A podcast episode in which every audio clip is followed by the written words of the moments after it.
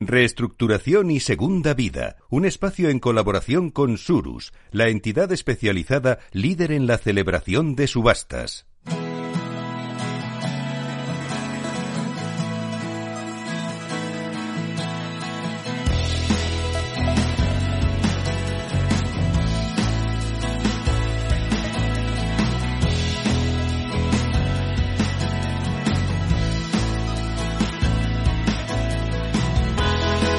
Capital, la Bolsa y la Vida, con Luis Vicente Muñoz. Y de nuevo en Capital Radio, con la inspiración de Surus, vamos a compartir esta información que es extraordinariamente valiosa en unos momentos de importante cambio legislativo que afecta a todas las empresas. Las que no han entrado todavía en problemas a lo mejor pueden estar muy ajenas, pero esta información es valiosa en cualquier caso. Ha cambiado la ley concursal.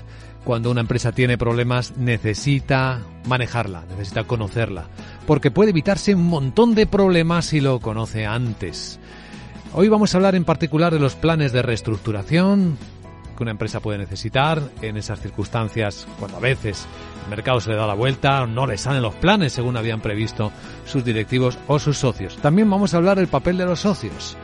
Nuestro invitado especial al programa de hoy es Manuel Tolbaño Rodríguez, es socio fundador de LBL Partners. Bienvenido Manuel, ¿cómo estás? Muy buenos días. Hola, buenos días. Pues muy bien, encantado de estar aquí y gracias a Capital Radio y a Surus por, por entrevistarme y poder compartir mis opiniones con todos vosotros. Bueno, aquí está con nosotros como cada programa María Díaz, socio director de Surus y responsable de insolvencia. Bienvenida María.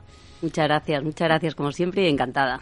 Bueno, vamos a introducir nuestro tema de hoy. Eh, por cierto, Manuel Tolbaños eh, está integrado en el área concursal como asesor económico de empresas en dificultades y administrador concursal y en el área también de forensic y valoración de compañías, así que tiene una muy buena perspectiva sobre los temas que vamos a hablar. Ha trabajado además, y ahí está su experiencia, en empresas de distintos sectores, en la industria, en la consultoría, en el financiero, en el bancario, en los últimos 15 años en particular. Has ejercido, Manuel, si no me equivoco, como profesional liberal experto en viabilidad empresarial y en forensic, ¿no? Exactamente. Nos dedicamos principalmente a esas tres patas, al forensic, a la reestructuración de empresas en su más amplio sentido y también a la valoración de empresas. Muy bien, imagino que desde que mm, se aprobó la ley concursal ha habido trabajo ahí de digestión ¿no? de los cambios. Pues sí, hemos tenido que, aprender todos y, ponernos a estudiar la, el nuevo texto refundido de la ley concursal que, trae grandes novedades y, y, un cambio de paradigma bastante importante.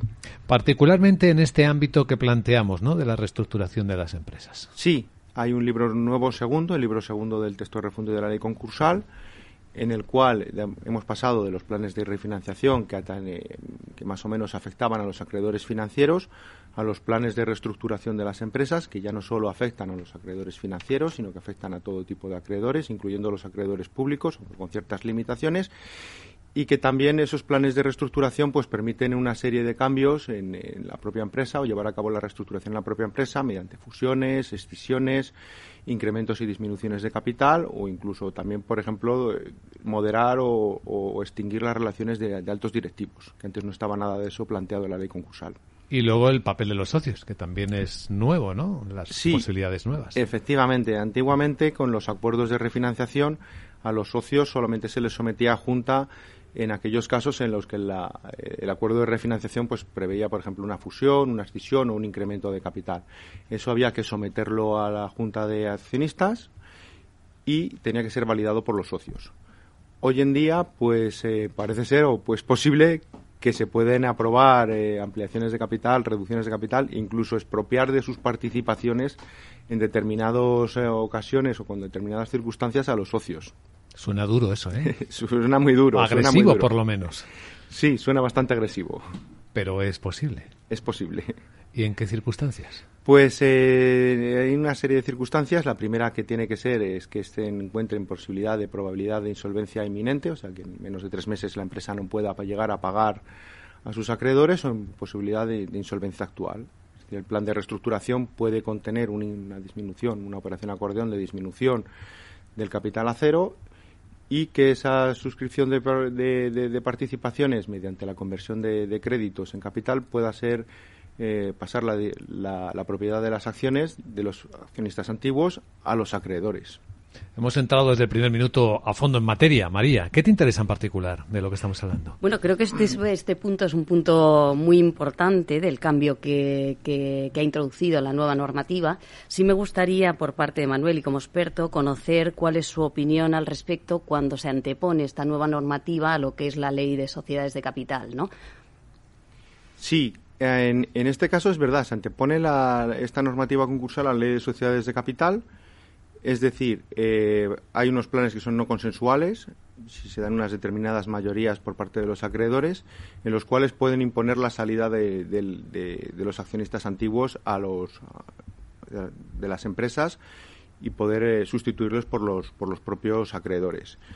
Eh, hay que hacer una valoración de una empresa por parte de un experto en reestructuración ver si los accionistas se encuentran dentro o fuera del dinero, más o menos es que el valor de la empresa pues sea superior o inferior al valor de los créditos que tienen en la empresa en funcionamiento.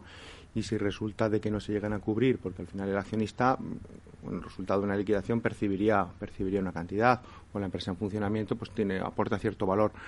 Pero si no llega a cubrir el valor de sus participaciones pues se les puede se les puede echar fuera no aportan nada esto que plantea María tiene mucho sentido porque puede provocar litigiosidad, porque enfrenta dos leyes, ¿no?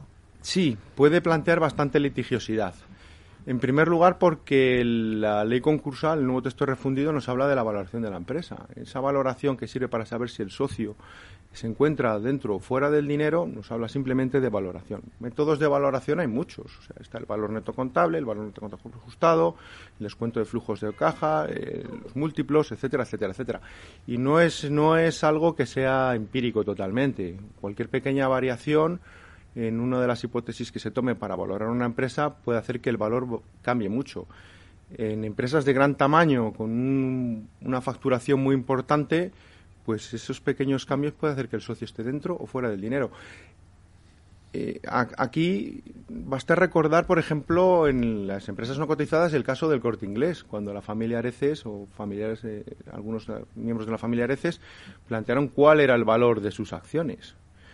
Eh, las discrepancias que había entre los diversos peritos eran abismales. Un, perito por parte de la empresa que lo valoró el corte inglés en 4.900 millones de, euros, mientras que los peritos de, la familia Areces, de los accionistas minoritarios, lo estaban valorando entre unos 14.900 millones. Quiero decir que aquí va a haber mucha litigiosidad. Es un buen ejemplo ese. mucha, mucha litigiosidad y los criterios empleados pueden dar valores muy dispares. María, ¿qué más? El, bueno, mm, creo que es un tema muy interesante y además muy actual, pero no solo el ejemplo que nos, eh, que nos comentas del corte inglés en cuanto a, a la ley antigua, sino con la nueva normativa, ¿no? Ahora mismo tenemos claro cuáles son esas condiciones, existe esa, ese criterio de valoración, pero en cualquier caso, pues lo que es la norma nueva antepone lo que es la, de, la ley de sociedad de capital, ¿no?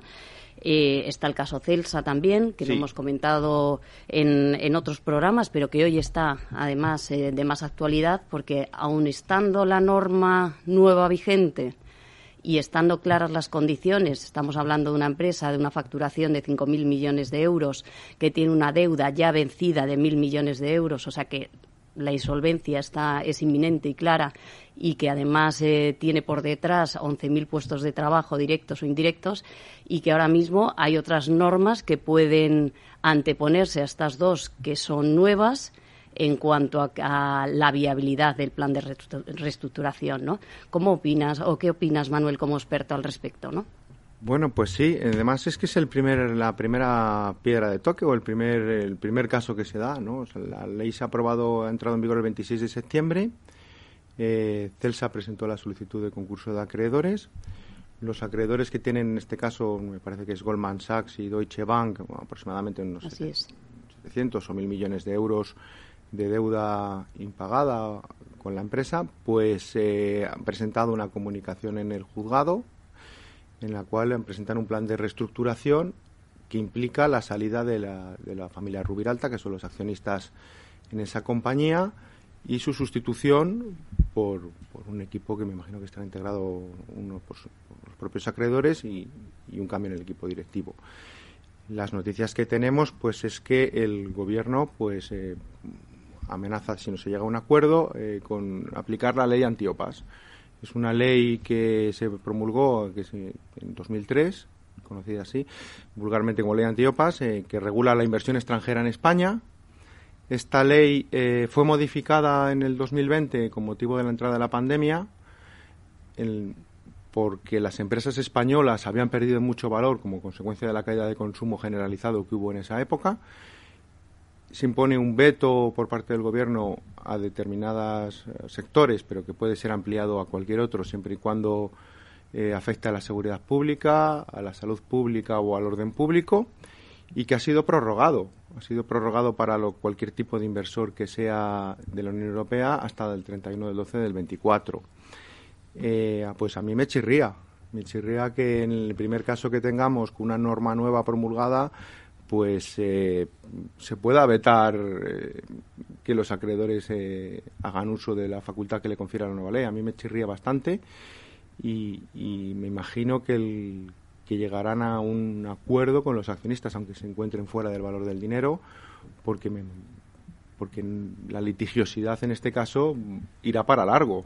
Hmm. Al final estamos hablando de una empresa, como dice María, que factura 5.000 millones de euros lo que he comentado antes de la valoración, valorar una compañía que suponga que facture 5.000 millones de euros, cualquier pequeña variación, un 10% arriba o un 10% abajo, puede suponer que estos eh, los accionistas eh, estén dentro del dinero o fuera del dinero, como he comentado anteriormente, y, habrá litigiosidad si no llega a un acuerdo.